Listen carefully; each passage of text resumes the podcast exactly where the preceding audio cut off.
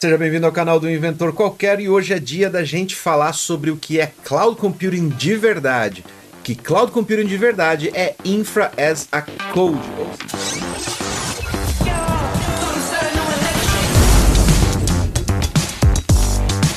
As pessoas confundem, principalmente quando estão começando a trabalhar com a AWS, o que é o SDK e o que realmente é o CDK, que são dois kits que você pode incorporar no seu código e customizar completamente o acesso à sua infraestrutura e o gerenciamento dela.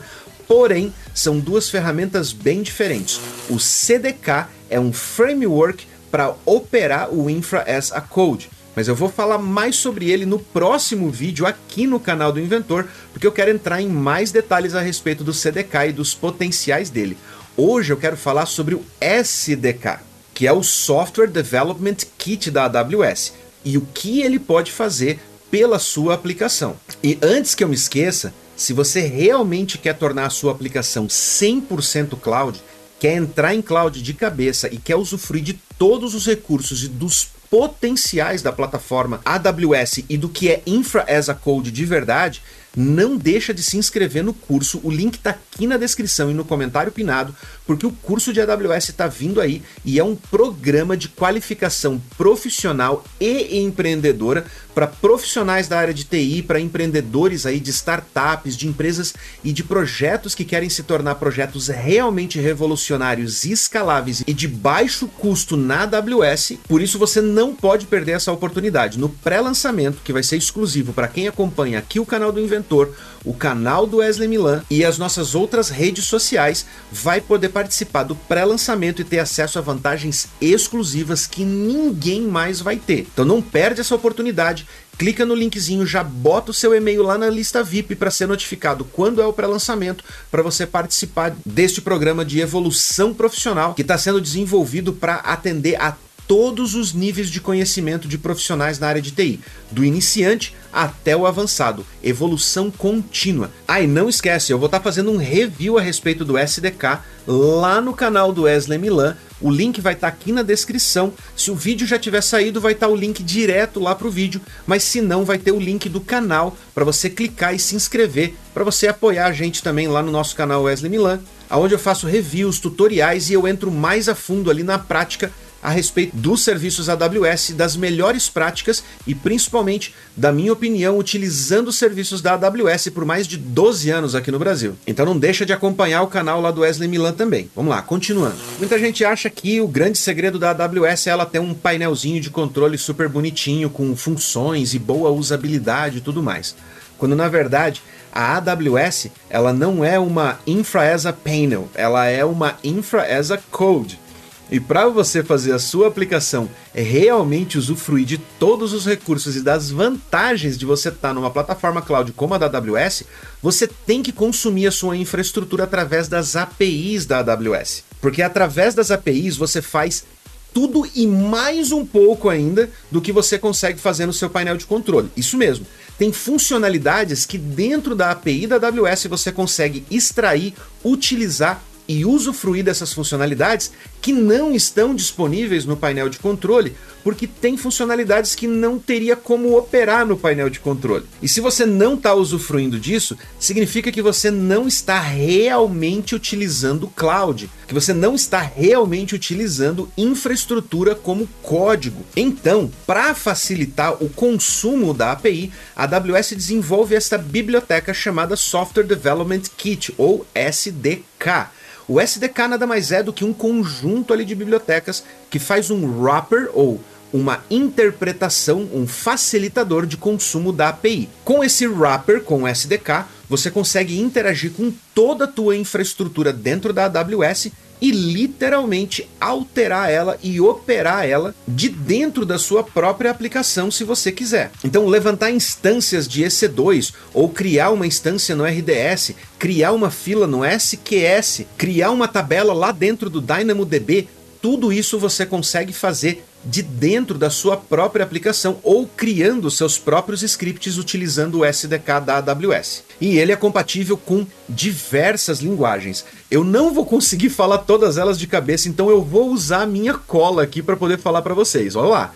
JavaScript, Python, PHP, .NET, Ruby, Java, Go, Node.js, C++, dos frameworks React, React Native, Angular, Vue, Next.js, Ionic, Flutter, tem mais uma lista aqui de frameworks e de linguagens que não são suportadas pela própria equipe da AWS, mas existem versões do SDK open source criadas pela comunidade para linguagens que ainda não foram desenvolvidas pela própria equipe da AWS. Além, é claro, de plataformas que fazem a integração com a API da AWS. Uma delas e a mais famosa aí para a galera de infra é a própria Terraform. Então, criar, alterar ou performar novas funcionalidades da sua aplicação integrada com a AWS fica muito fácil. Além disso, para poder utilizar o SDK e fazer alterações ali dentro da sua conta, você precisa ter um usuário lá dentro do IAM, dentro da AWS, na sua conta, e esse usuário precisa ter permissões específicas para poder utilizar cada um dos serviços. E dentro dos serviços você ainda tem um nível de granularidade que você consegue dar permissões para operações específicas. Um exemplo um aplicativo que precisa criar buckets especiais para cada cliente, para que você tenha um controle independente ali de consumo de bucket e poder tarifar o seu usuário dependendo do consumo que ele tem de armazenamento de dados dentro do seu bucket do S3. O aplicativo que cria os buckets pode ter permissão apenas para criar os buckets para não ter risco de acidentalmente alguém deletar um bucket inteiro com todos os dados que estão lá dentro. Assim, a remoção dos buckets pode ficar sob responsabilidade de um script que roda lá em background, que antes dele fazer a deleção, ele pode jogar aqueles arquivos no Glacier para reduzir o custo durante um determinado período e dar a chance do seu cliente poder recuperar em caso de uma operação feita de forma errônea ali dentro do sistema. Depois você tem scripts que vão fazer o processamento de dados que estão lá dentro do S3. Ele pode ter permissão somente para leitura ou somente para gravação, ou mesmo leitura e gravação dentro de um path específico dentro do seu bucket. Quer dizer, as possibilidades são infinitas ali de operação e de controle de segurança e integridade da operação da sua aplicação através da API da AWS utilizando o SDK. Com tudo isso na sua mão, você pode literalmente criar o seu próprio painel da AWS e vender os serviços da AWS através da sua empresa para outros clientes, como se você fosse, na verdade, a empresa de cloud que está provendo aqueles serviços.